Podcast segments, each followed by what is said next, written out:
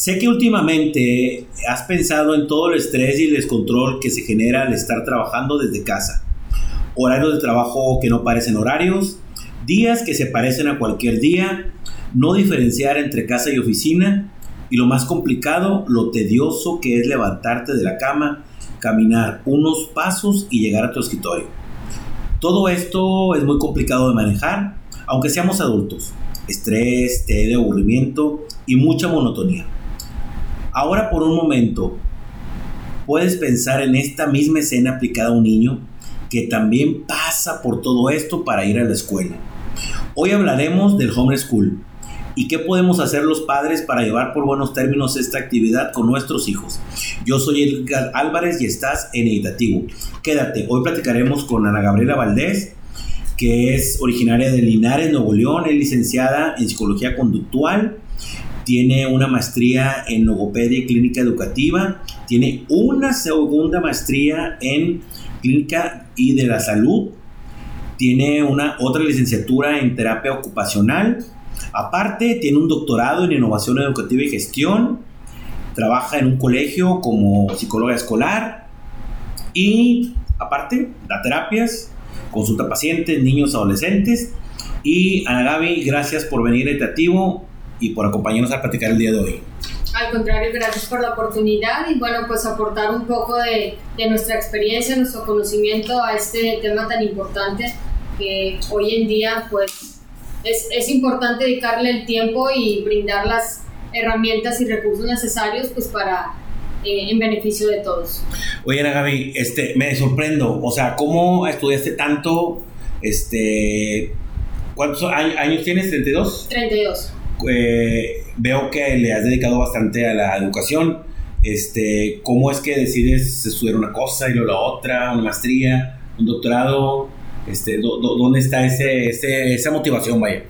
Claro, considero que hay algunas carreras, sobre todo en la parte médica, que requieren mucha preparación, no solamente dentro de eh, la, la, facultad, la carrera tal cual, sino lo que es también después una vez que, que, pues, que egresas, ¿no? Entonces, pues creo que esta inquietud de, prepararme es también viendo las necesidades que tenemos como sociedad. Yo, bueno, elegí la carrera de psicología buscando aportar algo a la sociedad en cuanto a, pues, qué recursos, herramientas podremos, podemos este, pues, ir ahí aportando un poco. Y bueno, pues una vez que egreso de la, de la carrera me doy cuenta todavía de la necesidad que hay y es que decido entonces pues prepararme también un poco más en cuanto a las maestrías que elijo. Eh, yo me fui, cuando egreso me fui un año a Barcelona a hacer la primera maestría y pues fue muy, muy interesante. Ahí creo que también me abrió un poco más el, panorama acerca de, de, esta necesidad. Y bueno, pues estudio la primera maestría, después regreso, eh, empecé en un consultorio en el cual ya tengo 7, 8 años más o menos trabajando en la parte clínica y bueno, conforme van llegando los casos, las nuevas eh, problemáticas, pues te das cuenta que tienes que seguir preparándote y, y, bueno, es por eso que he decidido pues, estar constantemente en actualización. Bueno, y sí, esa, o sea, no que sí sea aplicable, o sea, sí te, ¿qué es lo que más te ha gustado de lo que has estudiado, que has llevado a la práctica? Creo que todo tiene su, eh, creo que de alguna manera todo me ha gustado y, todo es aplicable. Obviamente depende mucho de la situación, en el contexto en el que nos encontramos. Por ejemplo, eh, ahorita, hoy en día, ¿no? El tema de la pandemia, bueno, pues la parte socio, socioemocional súper importante. Y creo que de alguna manera lo que he estudiado todo me ayuda, me aporta al momento de dar ya sea recomendaciones, sugerencias o demás. Ahora, con los, con los niños con los que trabajas todos los días, el tema principal que es como el homeschool. Que, primero, ¿cómo ves esta situación en la que hemos estado pasando? ¿Cómo, cómo ves que la percibe un niño? O sea, ¿cuál crees tú que sea la reacción de un niño cuando de repente, porque los niños, mi opinión es que siguen reglas, siguen ejemplos, difícilmente se van a poner un niño de 8 o 10 años para abajo a reflexionar por qué le explicas y todo, pero de repente los, los dejan en la escuela, de, unas vacaciones ya no regresan, si es que recuerdo que sí pasó, ¿verdad? Las vacaciones de Semana Santa del año pasado, este, ya no regresan y ahora es siéntate en un escritorio en tu casa y aquí la escuela y aquí el recreo y aquí come y aquí la tarea y ya saliste y es lo mismo. Entonces, ¿cómo crees que le vino a afectar a un niño en general, así, de tu opinión? Claro, eh, obviamente este tema es muy complicado, creo que a todos nos movió la pandemia. Ahora sí que hablando tanto la parte de, los docentes, los padres de familia, los alumnos, los, los niños, creo que a todos de alguna manera nos, nos impactó, nos sigue impactando. Creo que es algo que, que nos preocupa mucho como sociedad, pero también es un compromiso que genera el ocuparnos de lo que está pasando. El cómo la pasa un niño, bueno, pues depende mucho también de la situación en la que vive. Es decir, el contexto en el que se encuentra el niño, obviamente esto puede beneficiar o puede perjudicar este proceso que, que está viviendo. Entonces, creo yo que esta nueva condición o nueva normalidad, como le dicen, tiene dos caras, ¿no? Una podríamos decir que es un tanto positiva, puesto que la verdad es que se ha tenido más tiempo para aquellas cosas que tal vez anteriormente empezamos a dejar por un lado. Principalmente el tiempo en familia, las dinámicas familiares han ido cambiando un poco. Entonces creo que en ese sentido tiene esa, esa cara eh, positiva a esta situación. Pero también tenemos la otra parte, digamos, no tan positiva, un poco eh, que es la que nos preocupa, ¿sí? que es pues, las consecuencias que están teniendo los niños. Creo que eh, esta situación viene a movernos, pero también viene a darnos oportunidades de regresar a las cosas básicas de la vida, el tiempo en familia, la cuestión de los valores, ¿sí? Entonces, creo que de alguna manera, eh, pues, es necesario eh, estar conscientes de esto y, y, pues trabajar sobre eso, ¿no? Pero claro que esto viene a afectarnos ahora sí que, que a todos, ¿no? Pero, por ejemplo, un niño, ¿qué, qué, más, ¿qué más le afectó? O sea, así en dos palabras, ¿qué crees que le vino afectando a un niño? Digo, sé que los primeros días a lo mejor no fue tanto, pero ya a la vuelta de 6, 7 meses, ¿qué crees que le vino a afectar? Yo creo que la parte del desarrollo en las cinco áreas, es decir, por ejemplo, estamos hablando del lenguaje, aquellos niños que, por ejemplo, están en etapas de maternal, a lo mejor en un primero de kinder, la parte del lenguaje viene a afectar mucho. Creo que viene a, se presenta un rezago importante porque el lenguaje viene muy relacionado con la parte de la socialización. Pues el que el, alumno, el niño ya no esté, por ejemplo, acudiendo de manera presencial a un colegio en el que convivía con otros, creo que la parte de la socialización, el lenguaje es de los, eh, pues la parte, las áreas un poco más afectadas eh, hablando de niños, por ejemplo, en etapa preescolar. O sea, sí le ayuda mucho a un niño en el lenguaje, hablando de desarrollo del lenguaje, conceptualización del lenguaje. ¿Qué quiere decir esto? Que crezca su vocabulario, que pueda comprender más palabras. Le afecta porque no socializa que lo que suele los niños pues es en la escuela o la, la, familia con los primos, ¿no? Pero si hablamos de aprendizaje, es lo que, lo que más le puede afectar. Definitivamente, la escuela finge como una estimulación para el niño incluso. Pues el hecho que él esté conviviendo con más niños, incluso tener una figura de autoridad en la que también se estén revisando conceptos que tienen que ver con la parte, por ejemplo, cognitiva del área del desarrollo del niño, pues esto viene a, le ayuda mucho al niño. Entonces al no tener esto o tenerlo de una manera distinta, viene a moverlos un poco. Y fíjate que eso, ahorita que lo platicas así, no se lo tienes que explicar a ningún papá porque lo vivimos también. O sea, no es lo mismo prepararte, ir al trabajo y regresar que levantarte y, como lo platicaba en la introducción, pues qué difícil es levantarte de, tu cama, bañarte, lo que tú quieras, caminar 10, 15 pasos y ya estás en la oficina.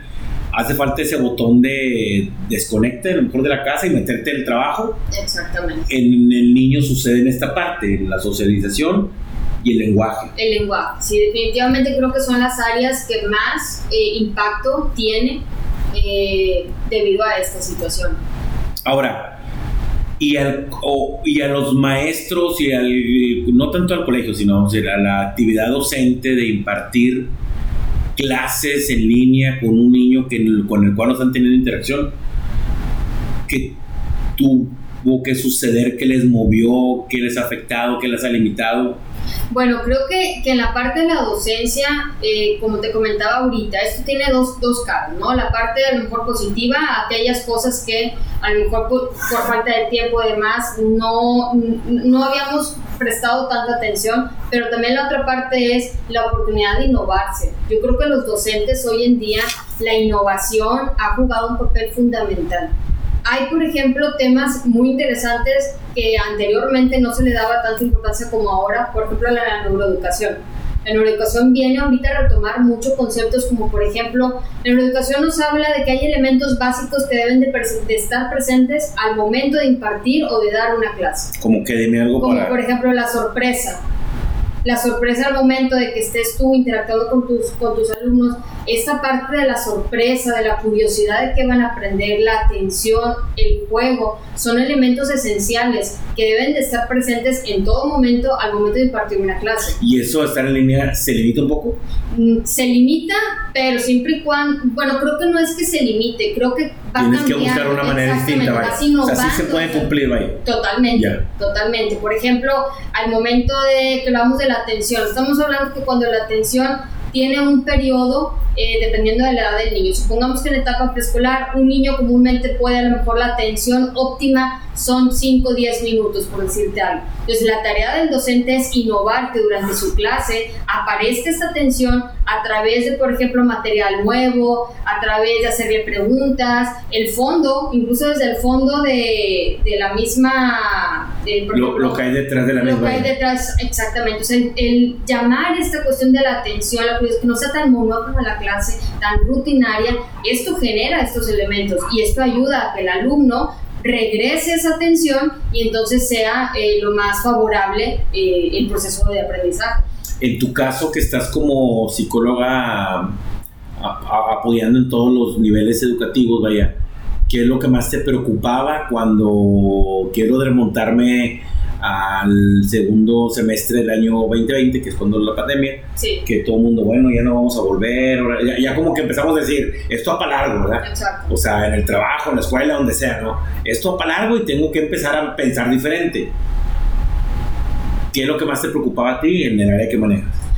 Creo que lo que más me preocupaba es eh, la capacidad de adaptación de las personas porque creo que a medida que tú te vas adaptando, entonces vas creando y vas innovando cosas. Entonces creo que la parte de esa resiliencia, la parte de el hacer frente, el tener los recursos para, porque si bien creo que lo más importante es la parte emocional, sea, puedes tener muchas capacidades, por ejemplo, como docente, puedes tener muchas capacidades, mucha preparación, pero si emocionalmente no te encuentras bien, difícilmente vas a poder desempeñar un buen papel. Entonces, creo que la parte emocional en, en los docentes en específico, a mí es lo que más me preocupaba y creo que es en lo que más nos ocupamos al principio de la pandemia. Y has visto que ha salido para bien, o sea, lo ha salido bien. Sin duda, de hecho, creo que eh, hasta podríamos decir que ha valido la pena todo lo que ha pasado. Qué bueno.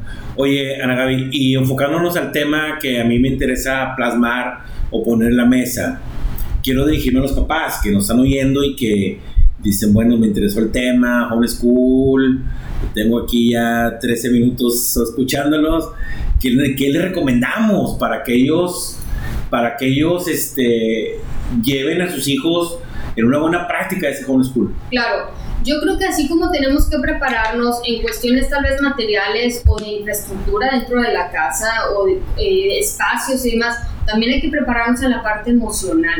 Entonces, yo una de las cosas que pudiera sugerir incluso a muchos padres de familia empiezo siempre con esto es tratar de crear un espacio seguro en casa. No tenemos el control de lo que está pasando afuera, no sabemos cuándo va a terminar esto de la pandemia, no tenemos ese control externo, pero sí podemos tener un control externo de lo que vivimos en casa. Pero que más un espacio seguro. Crear un espacio seguro de ambiente, de armonía, ah, de, en la parte como emocional, creo que este espacio seguro es fundamental. Un alumno o un, un, niño emocionalmente sano es un alumno dispuesto a aprender. Entonces, la parte emocional es algo que tenemos que cuidar mucho en casa. Entonces, crear, por ejemplo, un espacio seguro, el hacer un acompañamiento en su educación, pero desde la parte emocional. Yo lo relaciono mucho. Dime, dime, sí, sí, sí. yo lo relaciono mucho, por ejemplo, eh, supongamos, vamos a pensar en en un iceberg, ¿sí? Donde se ve nada más lo que es la punta de la parte de arriba, pero abajo es donde está ahí todo, ¿no? Entonces, en algunas ocasiones podemos caer en que tal vez el, el, niño tiene a lo mejor apatía, a lo mejor ya no quiere seguir de manera virtual o demás. Entonces, si nos vamos nada más a ver la cuestión de conducta tal cual, de decir tal vez es un acto de rebeldía y demás, no tenemos el mismo resultado que si nos vamos a qué hay debajo de eso que él está manifestando, la cuestión emocional. ¿Sí? Tal vez hay un poco de estrés, un poco de depresión, un poco de angustia, entonces necesito acompañarlo en su educación, pero viendo la parte emocional primero. Aquí me quiero tener, porque bueno, yo soy papá, tengo las preocupaciones de todos los papás o mamás, ¿verdad? Llevar dinero a la casa, que mis hijos estén bien, la seguridad, que, que no les falte nada en la medida de lo posible. Y tú me dices que me tengo que ocupar de él en la parte emocional, pero desglósamelo, ¿qué tengo que hacer para entender que estoy haciendo bien las cosas en la parte emocional? Ok, bueno, un punto importante es hablar de las emociones, por ejemplo, en casa comúnmente estamos muy acostumbrados a el típico ¿cómo estás? Bien, mal, y ahí nos quedamos. ¿Cómo te fue? Exactamente, pero hay que profundizar un poquito más. Hablar de las emociones tiene que ver con brindarle a, a tu hijo esta oportunidad de que primero identifique qué está sintiendo. Ese es el paso número uno. No podemos hablar de cómo regular la emoción si no sé qué es lo que me está pasando. Ahora, por ejemplo, en etapas tempranas, esto pareciera que es fácil, pero no es así primero tengo que ayudarle a mi hijo a que identifique cómo se está sintiendo. Ponle nombre a la emoción que está sintiendo. Yo les aconsejo mucho que, por ejemplo, en la etapa preescolar es utiliza imágenes de emociones. Eh, ahora, porque hay niños que se la facilita y niños que no. Exactamente. Entonces, hay una película, por ejemplo, muy famosa que nos habla de las emociones. Entonces, pues, ¿Cuál, cuál, cuál es? Intensamente, por ah, ejemplo, ¿no? nos, identifica muy bien el color rojo y tal expresión es el enojo, ¿no? La alegría es tal. Entonces, imprimir, por ejemplo, esas imágenes y ponérselas tal vez opuestas para ayudarlo un poco. Muy enojado, feliz, por decirte algo. ¿Cómo te sientes? Identifica, toca qué imagen es con la que tú te estás ahorita identificando. Y eso o sea, a mí como papá, ¿de qué me sirve que sentar a mi hijo y decirle, ok, ¿cómo te sientes hoy? Ser un poquito paciente también, ¿verdad? Este, papá, me siento de manera, a veces los niños no encuentran las palabras correctas, pero ya me dijo que se siente feliz, ya me dijo que está preocupado, ya me dijo que está contento, que son los, los activos de los niños, ¿verdad? Sí, claro. ¿Qué hago? Ahí lo que, lo que seguiría es, una vez que ya identificamos cuál es la emoción, entonces ahí es donde entra la parte del acompañamiento, el crear conciencia ¿Te sientes así? ¿Te sientes enojado? Ok, ¿cómo te gustaría sentirte? ¿Hacia dónde quieres ir? Feliz, ok, algo tenemos que hacer. La emoción no va a cambiar sola, algo hay que hacer. ¿Qué se te ocurre que podamos hacer? Entonces ahí es donde entra el acompañamiento de parte de los padres, de decir, mira, yo cuando me siento muy enojado, tal vez tomo aire, me salgo un poco, hago tal cosa, ¿qué, ¿qué tengo que hacer para que esa emoción cambie? Y es donde me hago responsable de lo que también me está pasando. Pues creo que ese acompañamiento es esencial eh, hoy en día, porque obviamente estamos ante muchas emociones que tal vez antes no las teníamos. Sí, lo que emociones que el niño no estaba viviendo. Exactamente. Porque a lo mejor llegaba a la escuela y digo, yo que soy papá también, el niño te dice, te decía lo que hizo, si pintó, si coloreó, si jugaron. Era muy fácil decírtelo porque era lo que estaba acostumbrado. Exactamente. Como ahorita en esta normalidad del homeschool, 100%, el niño no está acostumbrado. Eh, este, hay que ir a, como dices tú, a hablar de las emociones para poder acompañarlo a que las pueda expresar. Exactamente. Cuando un niño te expresa la emoción, pues ya tú como papá debes tener claro que tienes que hacer, ¿verdad? Claro habrá mil millones de cosas diferentes, ¿no? Pero aquí lo primero que entiendo es, hay que buscar cuáles son las emociones para saber cómo es el niño, ¿no? Y no asumir que porque le está haciendo la tarea en homeschool está bien, ¿verdad? Exactamente. Y esto también es mucho para los padres de familia. Es decir, a fin de cuentas tú eres el modelo de tu hijo. Entonces creo que aquí también es una tarea por parte de los padres de familia. No le puedo pedir a mi hijo que tal vez cuando esté enojado no aviente cosas, no insulte, no diga cosas y a lo mejor yo como padre de familia o como madre de familia se me complica esa parte también. Entonces la parte del modelo es fundamental también y creo que es un trabajo de todos. Sí, porque los que tenemos hijos entre 4, 3 o 10 años o los que los tuvieron, sabes y te das cuenta que los niños de nosotros son como un microscopio, te están viendo así, te... Hasta lo que menos te imaginas. Y hasta, porque no te lo dicen de repente, ¿por qué no? Y sí, tú, tú lo hiciste. Exacto. Y te quedas tú, órale, o sea, sí me está viendo, no, sí te están viendo. Así es. Es un buen trabajo acompañarlos para poder eh, ayudarle con estas emociones. ¿Qué otra cosa podemos hacer para facilitar este homeschool? Bueno, creo que también organizar los espacios es fundamental. ¿Espacios del área? Espacios del área en casa eh, que se dedique, por ejemplo, a, esta, a esto del homeschool. ¿Por qué? Porque obviamente nuestra casa se convirtió en todo. El comedor ya es un área de trabajo, tal vez el cuarto es un área de trabajo. Entonces, establecer un lugar, organizar el espacio, creo que es importante porque también da una estabilidad al niño. Aquí es mi lugar de trabajo, aquí es donde yo descanso, aquí es delimitar estos espacios. Ahora, te la, pongo, te la pongo más difícil. Habrá lugares donde no hay un área, donde el papá no puede destinar un área, ¿no? Porque te, ¿qué hacemos ahí? O sea... Creo que no es, tal vez no haya una habitación para eso, pero creo que sí se puede buscar un espacio, o sea, es decir, aún y que sea, por ejemplo, en la sala, bueno, pero que no sea donde tú quieras, sino este es tu espacio, este es tu, lugar, no sé, alguna mesita, alguna silla, incluso la misma, pero que esté con que él sepa dónde es, ah, donde él... Donde él sepa dónde es. Exactamente. Porque o compartido puede ser también, ¿verdad? Claro, pero que siempre sea así y que siempre sea ahí. Porque, por ejemplo, nos, nos hemos enfrentado mucho a que el cuarto, donde ellos descansan, ¿no? Su habitación. A veces ahí es donde realizan, por ejemplo, estas actividades la realidad es que nosotros de manera inconsciente asociamos mucho ciertos lugares de la casa con algo. Por ejemplo, el comedor llegamos y ya nos dio hambre, ¿no? El, cuarto, abrimos la puerta del el cuarto. Sillón de papá, el sillón de papá. Eh, eh, exacto, sí, no, no, nadie este, se lo mueva. Este, el, donde descansamos. es mi zona de confort, aquí es donde yo tengo el control de, de este cuarto, ¿no? Entonces, el hecho que, por ejemplo, se estén realizando estas actividades en, en este espacio donde ellos tenían asociado a un descanso, crea una inestabilidad y una confusión. Entonces, sí es importante delimitar bien en dónde es, dónde va a realizar las actividades y que sea un lugar que esté lo menos, o sea, tratar de que no haya tantos distractores ¿sí? Una buena ventilación, una buena iluminación. Sí, o sea, estamos hablando que no está al lado el boiler, ¿no? Digo, Exactamente. Que no está al lado la cocina, digo, no, respeto mucho todo lo que puedo hacer así, pero si está extremadamente, no tengo lugar, a menos que nos dices esté identificado por mí. Exactamente, así que, que él sepa que ahí es un lugar donde él realiza estas actividades. Oye, yo por ejemplo me acuerdo que decía yo, no, pues a mí no me gustan los juegos de mesa. Ajá. Somos desesperados, ¿no? Y yo decía, no, no. Pero ahora con esto dije, bueno, pues juegos de mesa, y hasta con ajedrez anda con niños y, yo sabía, pero ahora le, movemos. Este, ¿qué, ¿qué, qué, parte vamos a ir lúdica o de juego crees que les puedo ayudar ahorita a los papás? Que yo en mi opinión, no, no, porque yo lo quiera decir, pero yo soy muy apegado con mis hijos, me gusta estar y preguntarles y todo, ¿no? Jugar con ellos. Pero, pero también a mí me, me, me, movió, o sea, dije, bueno, estoy haciendo bien con juegos de mesa o no, ¿qué hago? ¿Lo saco? ¿Qué, es la parte lúdica que nos puede ayudar más ahorita? Claro, mira, hablando por ejemplo de los juegos de mesa. Los juegos de mesa viene a ayudarnos mucho, por ejemplo, en la parte de la socialización. ¿Por qué lo relaciono con la socialización?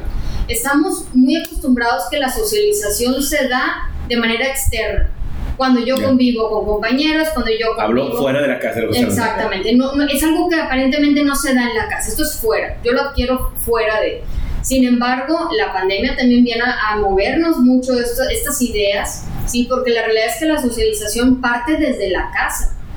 ¿Sí? Desde que nacemos ya formamos parte de un grupo, la familia. Entonces somos seres sociales, aunque no queramos, aunque no se nos dé, somos seres sociales. Entonces, el juego, eh, cuando hablamos de socialización, creo que de ahí parten muchas cosas. Por ejemplo, la empatía, el esperar turnos al hablar, ¿sí? el interactuar, adquirir ciertas herramientas que con un juego de mesa te, va a ayudar. Te va a ayudar mucho. Por ejemplo, cuando estamos con un juego de mesa, eh, pues tenemos que ver la parte de la empatía hacia los demás que están jugando.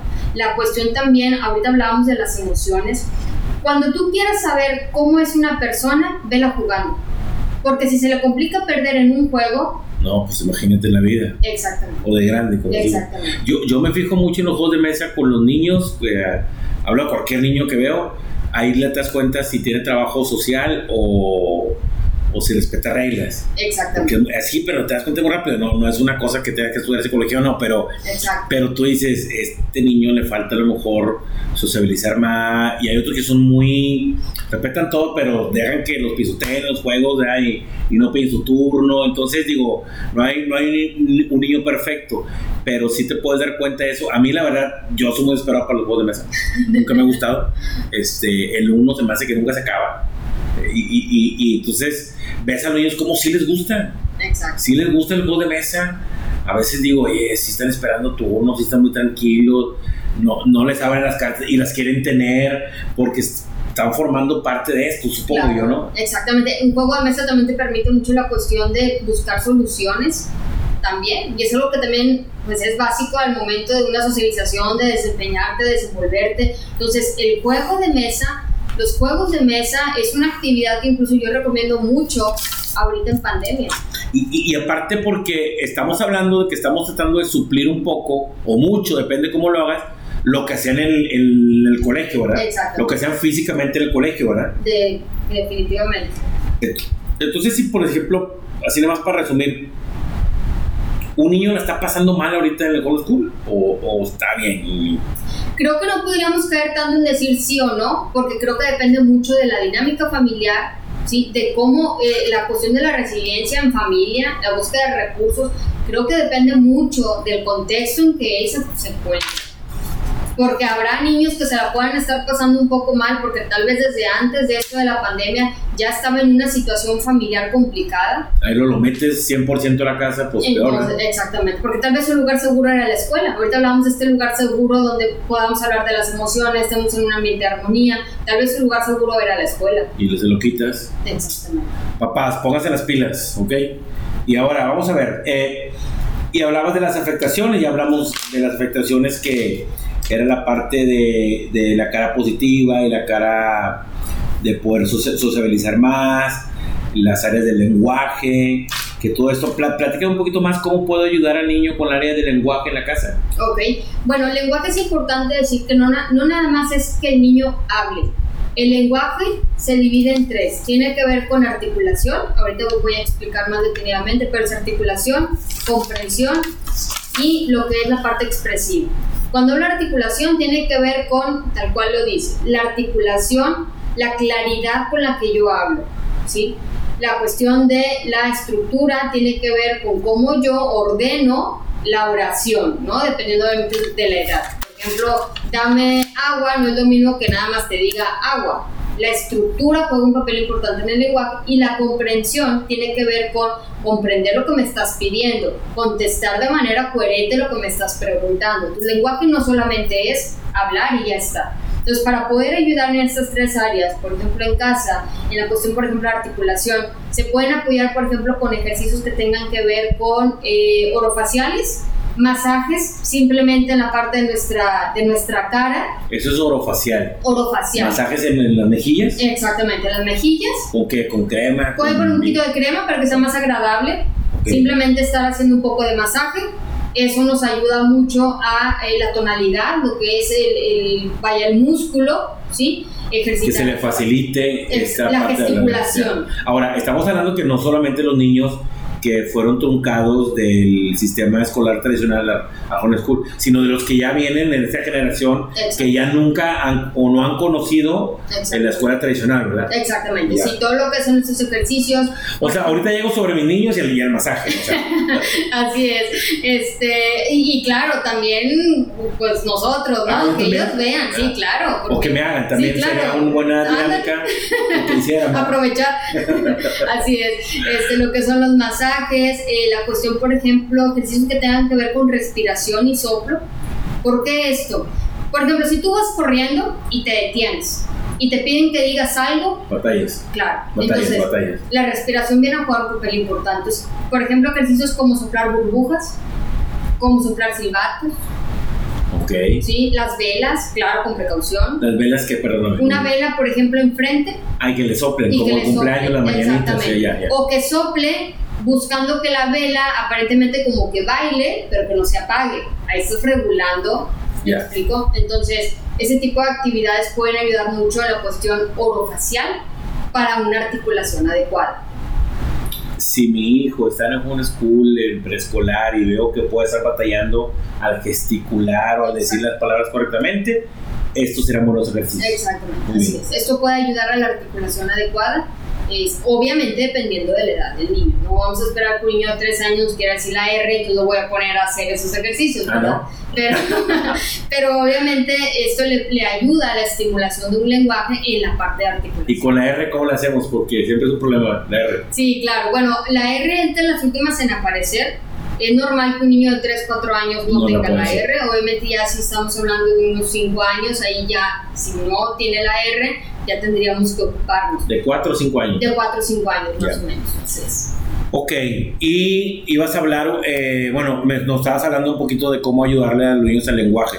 Ahora, pues se me hacen actividades que pueden ser divertidas, si tú como papá también pues te pones a modo, ¿no? Exacto. Te el masaje, quizás, no sé, poner la velita de un pingüino y que hacer que baile. El pingüino hablo del pan, ¿verdad? No, no, el.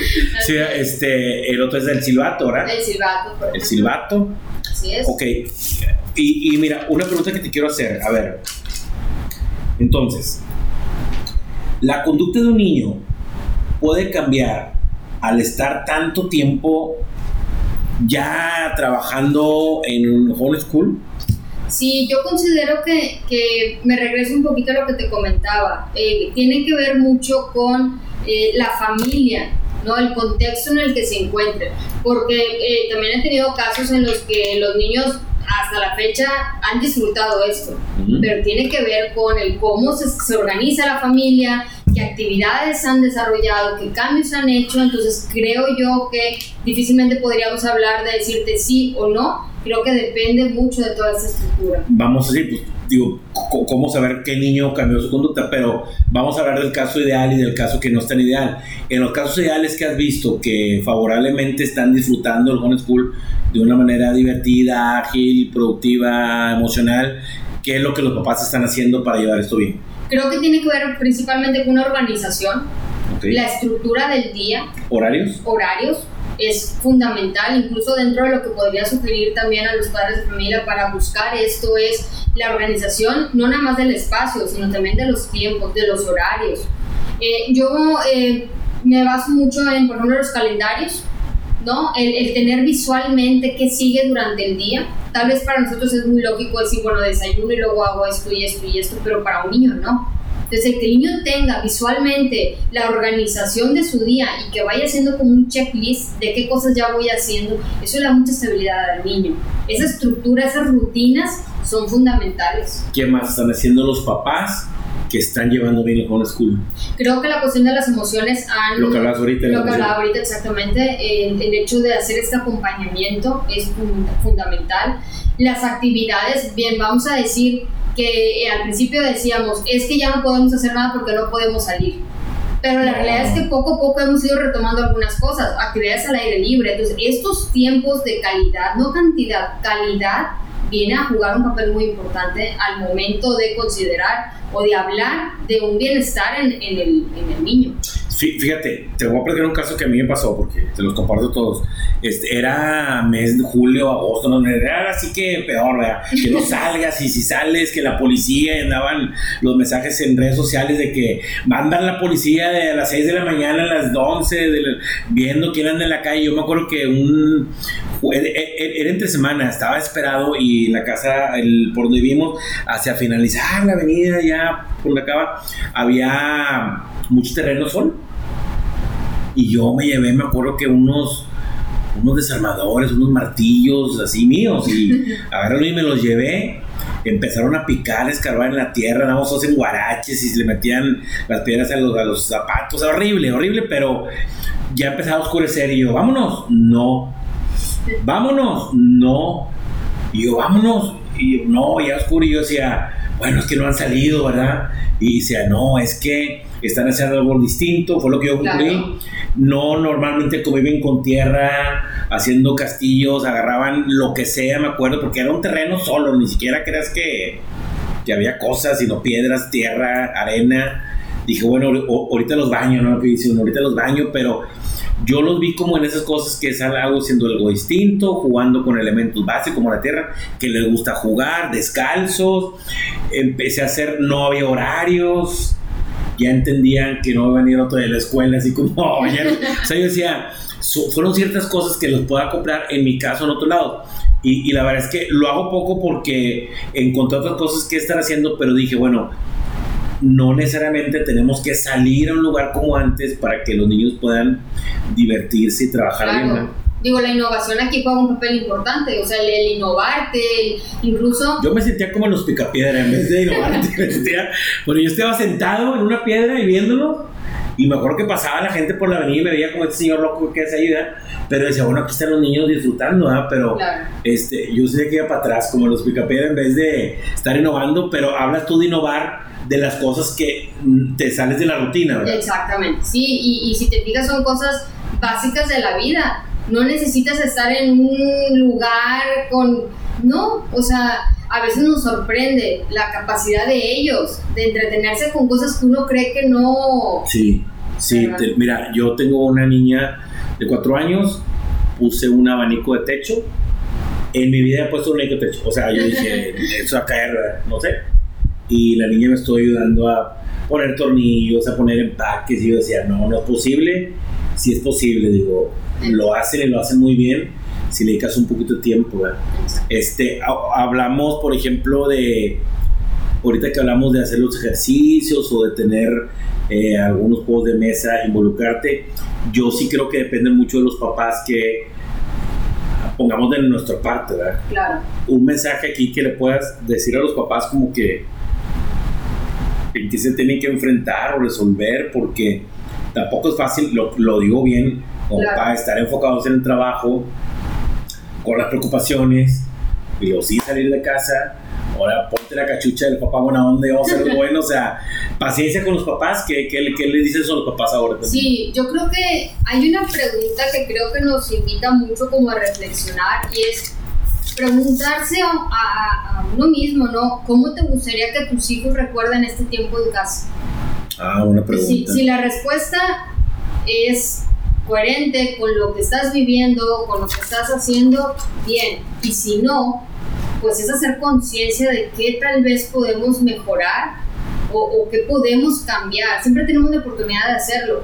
Lo que nos demos el tiempo o que en realidad queramos es es otra cosa, ¿no? Pero creo que la oportunidad siempre está ahí. Entonces, yo creo que a través de esta pregunta te invita a, a hacer conciencia de qué es lo que estás viviendo. Entonces, claro, la paciencia es súper importante. Es muy fácil decirlo, mantén la calma, pues sí, es muy fácil, ¿no? Cuando estoy el domingo tranquilo, dímelo enojado. Exactamente. ¿verdad? Exactamente. Su de cuenta está bien, usted está mil y nunca pasó nada. Así es. Oye, y, y, hablamos de lo que se llaman los papás. Ahora, siendo muy respetuosos de las situaciones, ¿qué, ¿qué, es lo que están haciendo? A lo mejor un poquito desfavorable los papás que no están llevando bien el homeschool. Mm. O, o, o, vamos, ¿qué, no, ¿qué le recomiendas que no hagan, Maya, para no vernos tan tan duros, ¿verdad? Claro, sí, bueno, lo que decíamos también, ¿no? La cuestión de el, el dejar de querer tener un control externo, porque muchas veces la ansiedad por parte de, de, los padres o familia, la ansiedad viene por algo que yo no tengo el control o que desconozco en algunas ocasiones. Entonces, creo que, que el, ser muy conscientes y saber y quitar a un lado esta cuestión del de, control o de esperar, porque en algunas ocasiones está mucho esta frase, ¿no? Es que nada más pasando esto, tal cosa. Y es que nada más pasando, creo que, que el ser conscientes, el, el, decir, bueno, no tengo control de esto, pero sí tengo control de lo que está pasando en mi casa. Tiempo, o sea, tú hablas de que los papás a lo mejor ponemos como justificante, ya no va pasando la pandemia, voy a enfocarme con mis hijos o voy a hacer actividades. O me siento así por esta situación, pero nada más pasando esto, yo voy a estar más pero relajado. no la controlo. De hecho, nadie la controla. O sea, y vamos a estar así un muy buen tiempo. Así es. Entonces, debo de quitármelo como justificación. Exacto. Y empezar a innovar. Exacto, en lo que sí puedes hacer. Y empiezas desde la casa. ¿No? ¿Qué cosas que podemos hacer para? Cuando hablábamos, por ejemplo, ahorita del tema del de lenguaje, me voy a regresar un poco porque tiene relación a esto. Y retomando el tema, por ejemplo, de los juegos de mesa, cuando hablábamos del lenguaje, les explicaba ahorita que también es esta parte de la comprensión. No nada más este niño hable, sino que también comprenda lo que, lo que le estoy pidiendo, lo que él está haciendo. Entonces, la comprensión viene a jugar también un papel muy importante, ¿no? La comprensión tiene que ver con es, por ejemplo, si tú le preguntaras a un niño, le enseñas, por ejemplo, una pluma y le dices, ¿qué es? Te puede responder muy bien, una pluma, es el concepto, lo tiene claro. Pero cuando le preguntas para qué sirve la pluma, entonces ahí implica comprensión, ya implica un vocabulario del concepto que te estoy presentando. Entonces, a través, por ejemplo, de actividades que puedan retomar, es también esta cuestión de los cuentos, por ejemplo. Cuentos en, en familia te voy, te voy contando un cuento, pero al mismo tiempo te voy haciendo preguntas. ¿De qué se trata el cuento? ¿Quiénes son los, los, los personajes del cuento? ¿Qué opinas tú de esta situación? Entonces, a través de cosas como cuentos, por ejemplo, una película, si estás viendo una película, ponle un poquito de pausa y pregúntale qué está pasando en la película. Eso está muy favoreciendo la parte de la comprensión. Y al mismo y, esperaríamos que el niño nos hablara en su idioma, pero sí que nos diera unos rasgos de qué está pasando en la película. Exactamente. En caso que se complique, es simplemente acompañarlo en el proceso. ¿verdad? Ok. no, no agarrar diciendo, ¿para qué pago Netflix? No, pues ya, ya, se fue el, el objetivo de la, de la, dinámica. Oye, Ana Gaby, ¿te gusta leer? ¿Te gusta ir al cine? ¿Qué haces aparte de todo lo que estudias? Dime.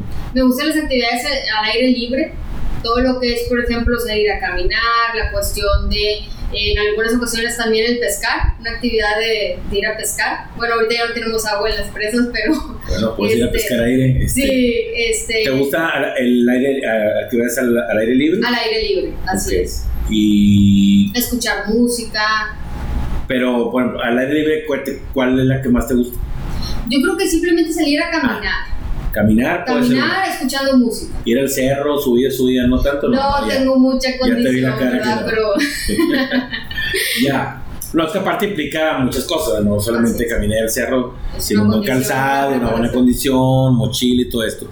Pero te gusta más al, eh, actividades al aire libre. Así es. Pescar puede ser una. Puede ser una. Yo he ido dos veces a pescar en mi vida. Jamás vuelvo a ir, no me gusta. Mucha paciencia, mi respeto. Sí, son actividades mucha, mucha paciencia. Yo cuando llegamos y al, ¿cómo se llama? Como a la, no, no a la orilla, al área donde vas a pescar, que está dentro de la presa. Y yo volteaba y decía, después de lanzar el anzuelo, ¿qué hago? Este, ¿Qué hago? No, no, no, no, no, mi respeto, sí.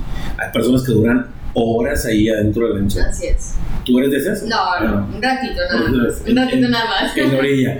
Oye, ¿qué tipo de películas te, te gustan? Me gustan las de suspenso.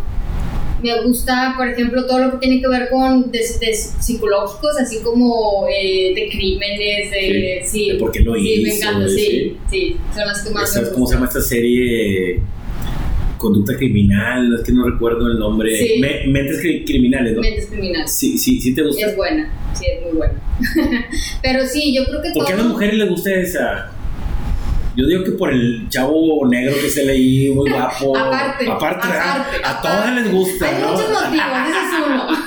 No es más importante. No me acuerdo cómo el chavo, pero este, siempre digo, ¿por qué? ¿Por qué esa y no la otra? Sí, claro. Ya, ok. Oye, pero ¿sí te gusta la parte psicológica en las películas Sí, o claro. te gusta la de la acción y todo? No, psicológico principalmente. ¿Sí? Sí. Y sí estás analizando los personajes de por quién es. Sí, y averiguas verdad es antes, que sí. No- lo planeo, ¿No? pero sí. A mí me pasa también, digo, este, este fue. Sí. No, ¿por qué? No es cierto, bola, así es.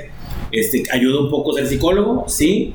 Este, y una película que le puedo recomendar a la gente, que la que tú quieras, que te haya gustado, Ok.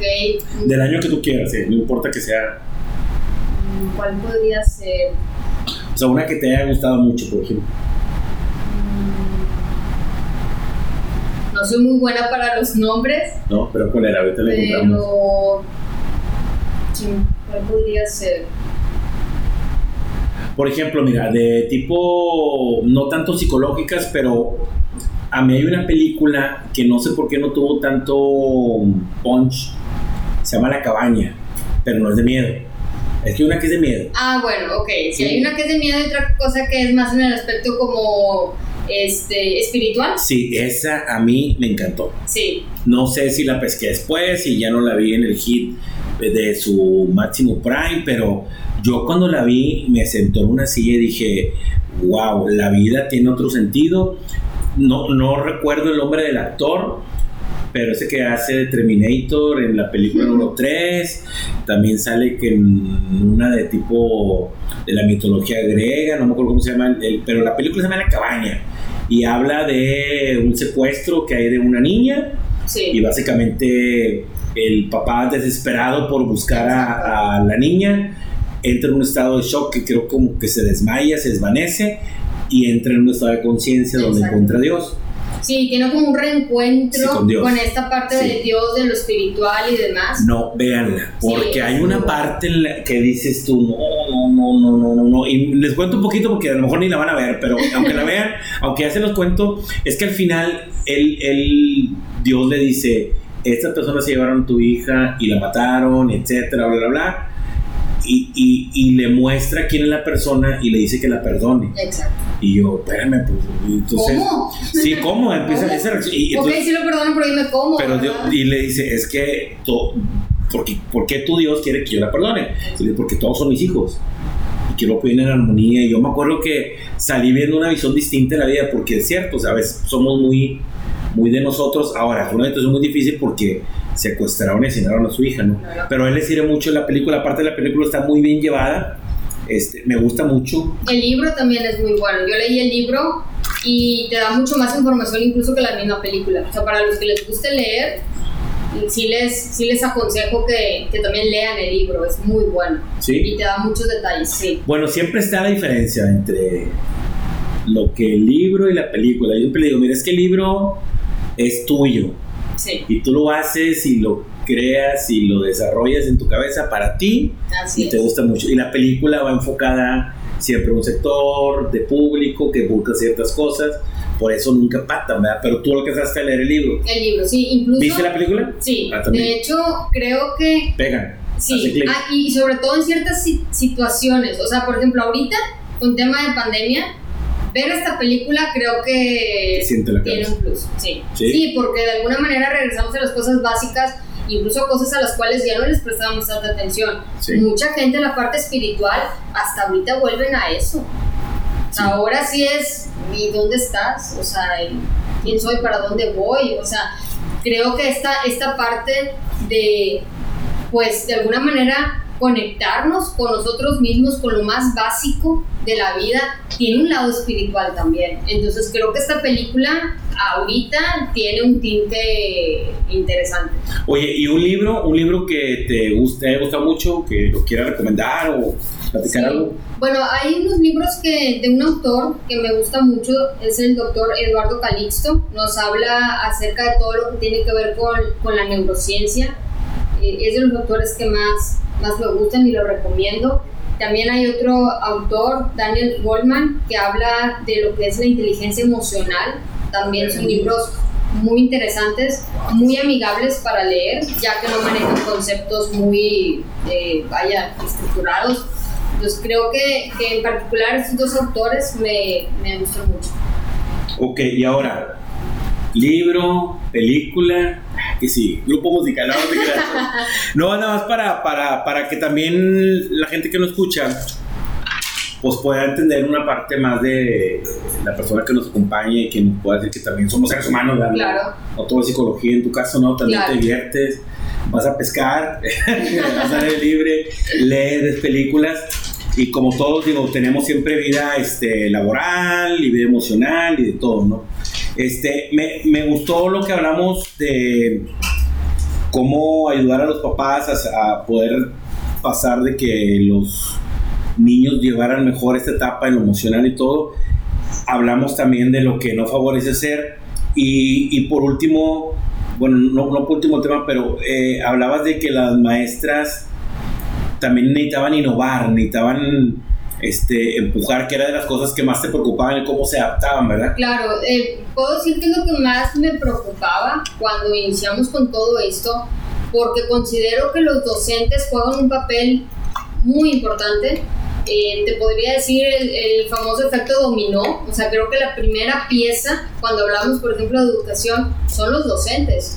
Si el docente se encuentra bien, entonces eso lo va a transmitir al momento de dar las clases. Entonces, ¿cuál es el resultado? Que el alumno esté motivado y al final, ¿quién es el que ve este resultado? El padre de familia. Entonces, creo que el docente eh, juega un papel muy importante en cuestión de, de la educación. ¿Crees en general, hablando de todos los docentes, no, no solamente de algunos, ¿crees que hemos salido bien de esto?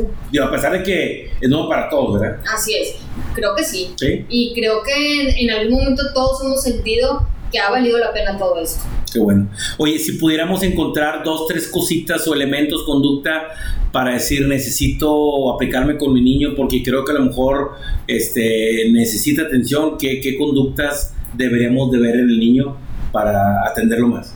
Ok, eh, yo creo que sería partir de los cambios que esté presentando, es decir, si por ejemplo era un niño muy introvertido y ahorita estamos viendo que por ejemplo tiene muchas conductas tal vez un poquito eh, rebeldes o un poquito eh, impulsivas, esos cambios tan drásticos, decir, pues eh, no, vaya, no, pareciera que no estamos hablando del mismo niño. Ah, y en un niño lo debes de notar, y más si eres el papá, ¿verdad? Exactamente, entonces creo que ese tipo de cosas hay que prestarle mucha atención, observar su comportamiento. Eh, yo creo que esto también viene a romper mucho con, con, paradigmas o con ideas que teníamos.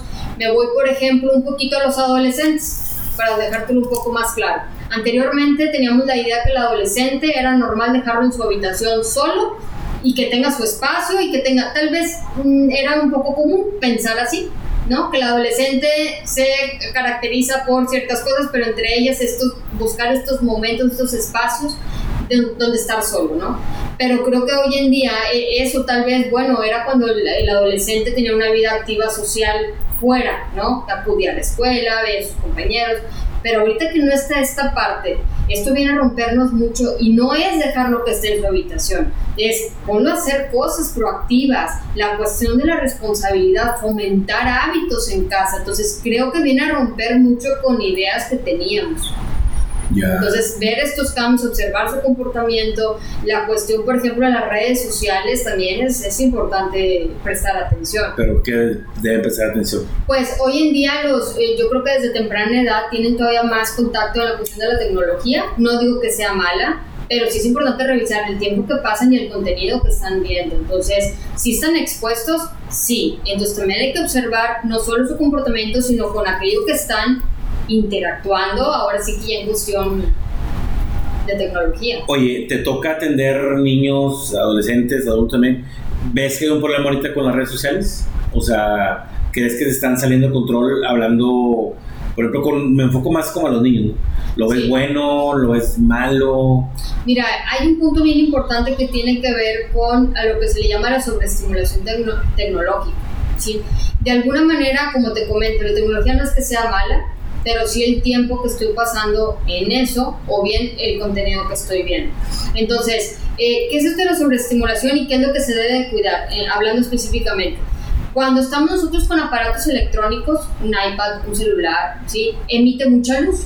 ¿sí? Esto lo que hace es que nos estimula mucho el cerebro, ¿no? Está muy atento a esto, porque es una luz muy intensa. Entonces, ¿qué es lo que pasa cuando ellos pasan mucho tiempo con este tipo de aparatos electrónicos? el cerebro se acostumbra a que tiene que haber mucha estimulación para prestar atención a ah, algo. Entonces, cuando tú le das a un niño un libro, ya no hay ninguna estimulación no, Porque no hay nada. Entonces el cerebro se acostumbra a que para que haya atención tiene que haber mucha estimulación, en este caso a través de la luz. Entonces hay que tener un poco de cuidado. No es que sea mala, pero sí el tiempo. Y sobre todo que por más bueno que o más avances que tengamos en la tecnología, nunca va a sustituir los materiales que son manipulativos, es decir, una plastilina, eh, algo, unos legos, el construir, nunca, por mejor que sea la tecnología, eso no lo va a cambiar. Entonces, sí tratar de no caer en solamente cuestiones tecnológicas. Sí, y, es cierto, mira, te voy a decir mi experiencia y te las comparto todo. Yo tengo hijos de 7 y 4 años y también uno 18, pero la atención ahorita es con, los, chicos, Pero eh, yo decía, híjole, es que son las iPad y el celular y es bueno y es malo y, y yo siempre me he dado cuenta de algo. Los dos pueden estar con el celular o con la iPad, empieza a jugar con uno y se viene el otro de volada. No hay nada que cambie la interacción con los papás, lo tengo súper comprobado. No hay Pero nada. tienes que, tú como papá, estimularlo, ¿verdad? Exactamente. Y ahora es al revés, papá, papá. ya nada más porque ven que me abrocho a echarme los zapatos, a abrocharme los zapatos, perdón, piensa que ya estoy jugando, ¿no? Entonces, yo he visto eso, o sea, no hay nada que le robe esa parte del juego con los papás, a, a- a la motricidad, y, y juegas a nada, básicamente no hay un juego en específico, pero sueltan los zapatos. Sí, definitivamente, pero hay que darles pues las herramientas, el contexto, el tiempo para que entonces se pueda dar eso. Nada más hay que dejárselos cuando juegan los tigres. Ahí sí, Sí, ahí, ahí se yo no, no. también estoy de acuerdo en eso. Hasta que juegan, hasta que juega el equipo de fútbol, ahí dale los, los aparatos, de dos horas de, de premio. Oye, Ana Gaby, este, algo que no te haya preguntado, que tú quieras decir, que quisieras comentarnos. Pues me gustaría como hacerles una, una invitación en la parte de el cómo percibimos esta situación. Eh, al principio deseamos mucho que la pandemia nos había quitado muchas cosas, de hecho en algún momento yo lo llegué a decir, sí, no, nos ha quitado mucho, tal vez hemos dejado de hacer ciertas cosas, mis hobbies han cambiado, eh, la cuestión de tiempos y demás, pero creo que también la, la pandemia eh, viene a, a- a darnos mucho, o sea, esta oportunidad de volvernos a conectar con nosotros mismos, de reinventarnos, de prestarle atención a las cosas básicas de la vida. La salud, por ejemplo, es algo que antes nos dábamos por hecho. Y, y hoy en día nos damos cuenta que es la parte más eh, vulnerable que tenemos. Entonces yo creo que el cómo veas la situación te va a abrir mucho eh, tanto las, eh, las ideas, las actividades, lo que puedas pues, estar haciendo eh, en casa. Entonces sí creo yo que la parte de el, pues el acompañamiento académico, por ejemplo, el acompañamiento eh, escolar, tal cual, es importante, pero si no lo haces desde una parte emocional y sabiendo que la parte emocional es lo más importante y es lo que te va a ayudar a lo otro, eh, creo que desde ahí debemos de partir. O sea, hay que, hay, que hay que ir cambiando las prioridades que teníamos. Porque anteriormente la parte emocional no jugaba un papel tan importante como ahora está jugando.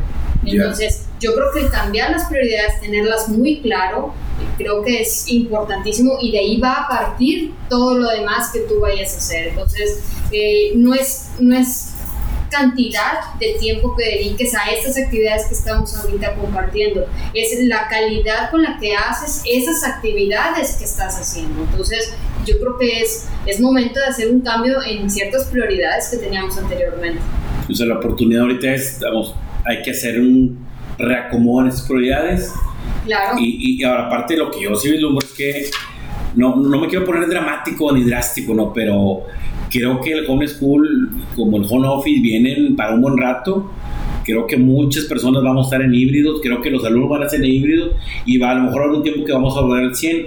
Yo creo que esto viene para quedarse, O sea, eh, que de alguna manera. el, el estar, yo lo veo que se va a quedar como combinado. Exacto. Este, Sí. Veo que algunos compañeros de trabajo es que estoy feliz porque voy lunes, miércoles, jueves y otros días no. Lo veo muy bien, ¿verdad? Este, si, si le está funcionando, ¿no? Claro. Con los niños se me hace más complicado porque es más complicado que tienen ciertas cosas. Pero yo creo que viene en un sistema híbrido muy fuerte y o habrá la mola- modalidad que digan, yo sí lo quiero 100% presencial o 100% en línea. No sabemos, pero sí creo que Viene a quedarse Viene, viene- a quedarse. ¿De qué manera? No sabemos, pero, pero sí. viene exactamente.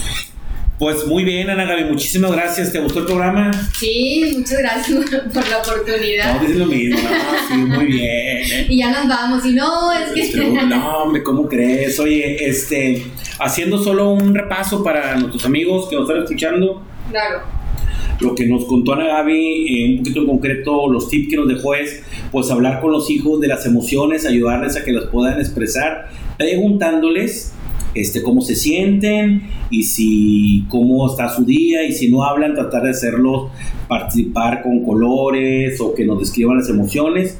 Ya describiendo la emoción, tratar de acompañarlos en qué hacer con estas emociones. claro. Eh, tener espacios definidos en la casa para que el niño pueda estar en, en el home school. No hablamos de espacios así súper acomodados, súper lujosos, ni nada de eso, sino hablamos que sean espacios que el niño entienda que es tu lugar de trabajo, que puede ser compartido y que el niño pueda entender que hay en, como en un, en un plan de horarios que hay en la mañana, cuando su recreo, cuando es hora de jugar, cuando es hora de comer, para que pueda identificar esto. Nos habló también de poder apoyarnos para las actividades en casa con los juegos de mesa para que ellos puedan entender lo que son los roles, lo que son la empatía, la red del juego y saber expresarse y tener eh, la facilidad de encontrar soluciones. Los ejercicios de lenguaje, que nos habló de estimular la cara, eh, los del silbato, que ejercitaran con un silbato y tratar de jugar con una vela, que la apaguen y después que traten que solamente la vela baile. Con los papás nos habló que tengamos mucha paciencia, porque es un trabajo muy complicado, lo sabemos, por las cuestiones que traemos del trabajo, de las preocupaciones, pero que encontremos un espacio para platicar, jugar con los hijos y tener mucha paciencia. Y por último, observar comportamiento. Si hay un comportamiento que el niño haya cambiado, se debe a algo y habría que atenderlo. Este, ¿Algo más, Gaby? Yo creo que fue en resumen lo que hablamos. Así es. ¿Lo dije bien? ¿Lo dije mal o qué? ¿Sí o no? ¿Eh? No, muy bien. Muy bien. Sí, sí, sí, sí, la tarea. Este, quiero agradecer a Ana Gaby por habernos acompañado. La verdad es que siempre vi muy buena exposición desde que la invité. Eh, qué bueno que estás en Itativo. Espero que te haya gustado la experiencia. Este, ya que, pues, se trata de tener temas que, que, ayuden a la gente a editar su vida, ¿no? De sumarnos entre todos. Sí, aparte creo que hay muchas cosas que podemos de a poquito sumarnos y poder este, ayudar. Yo creo que este tema, los papás que tienen hijos les va a ayudar mucho este, y vas a ver cómo vamos a tener muy buena respuesta de todos.